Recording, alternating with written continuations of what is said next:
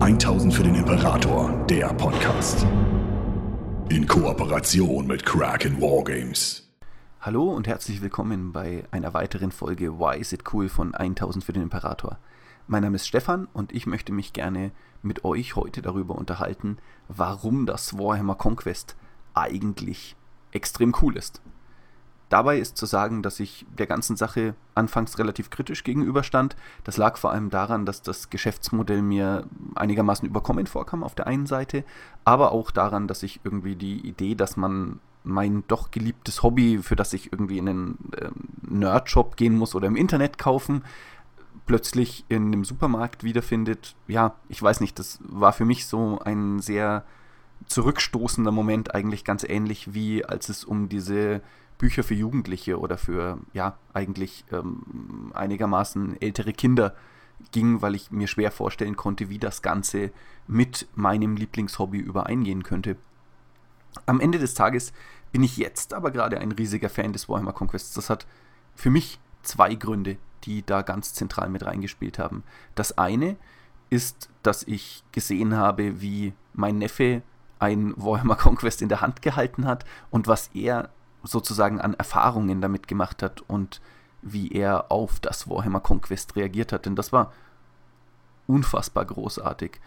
Er ist gerade in der dritten Klasse und hat das Heft mit zu uns gebracht und in unseren, ja, äh, in unseren Spieleraum, wo wir auch immer unsere Spielberichte aufnehmen und dergleichen und hat es mir quasi ganz stolz unter die Nase gehalten und gesagt, schau mal, das habe ich jetzt. Und da war meine erste Reaktion, okay, jetzt wie teile ich äh, einem Kind, das ich sehr, sehr mag, mit, dass es damit eigentlich nicht wirklich spielen kann, dass es diese Sachen auch nicht bemalen kann, dass die Details viel zu fein sind für sein Alter, dass die Regeln zu kompliziert sind und dergleichen mehr. Und dann ist was ganz Eigenartiges passiert, weil er begonnen hat, diese Figuren zu bemalen. Und ich stelle sie jetzt gerade mal hier in den Hintergrund, weil man muss es meiner Ansicht nach gesehen haben. Ich meine, klar, das ist jetzt nicht irgendwie, kein, damit gewinnt man keinen Golden Demon oder so, aber ich war einfach völlig verblüfft, wie viel größer die Qualität der Figuren war als alles, was ich teilweise mit 12 bis 14 produziert hatte. Und das nur, weil er sich letztlich an die, ja,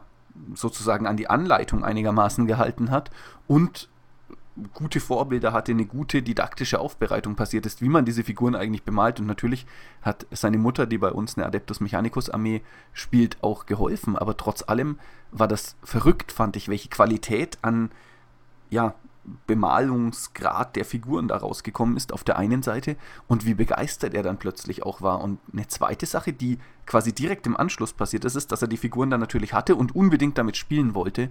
Und das war so meine zweite Hürde, wo ich dann gesagt habe, naja gut, jetzt schauen wir mal, wo das irgendwie hinführt. Aber die emotionale Bindung, die da stattgefunden hat an diese Figuren, hat tatsächlich gemacht, dass er die Regeln relativ schnell gelernt hat und auch begonnen hat, sie sinnvoll und für sich gewinnbringend einzusetzen. Wir haben mittlerweile, glaube ich, fünf bis sechs Testspiele gespielt, also immer so höchstens mal ähm, 10 bis 15 Figuren, äh, gerade ganz, ganz viel so Space Marines schießen auf Tyranniden und so. Ähm, das war jetzt noch nicht hochgradig kompetitiv, aber sie haben auch schon zwei, drei Spiele verloren. Also ähm, sein Fre bester Freund hat sich dann da ebenfalls angeschlossen und sich auch einige Space Marines aus dem Warhammer Conquest rausgeholt. Und jetzt spielen sie so ein kombiniertes Ultramarine Salamander Kill Team.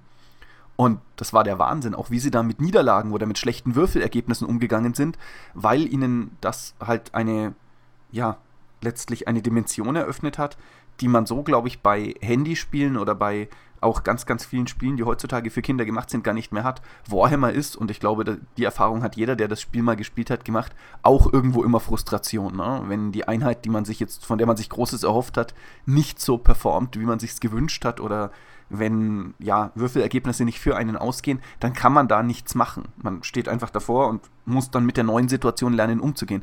Und das ist natürlich auch gerade für Kinder eine wahnsinnig krasse Erfahrung, es einfach auszuhalten, wenn Sachen nicht klappen und dann auch mit einer Niederlage irgendwie gut und sinnhaft umzugehen. Das ist die eine Sache, die für mich Warhammer Conquest alleine schon unfassbar cool sein lässt.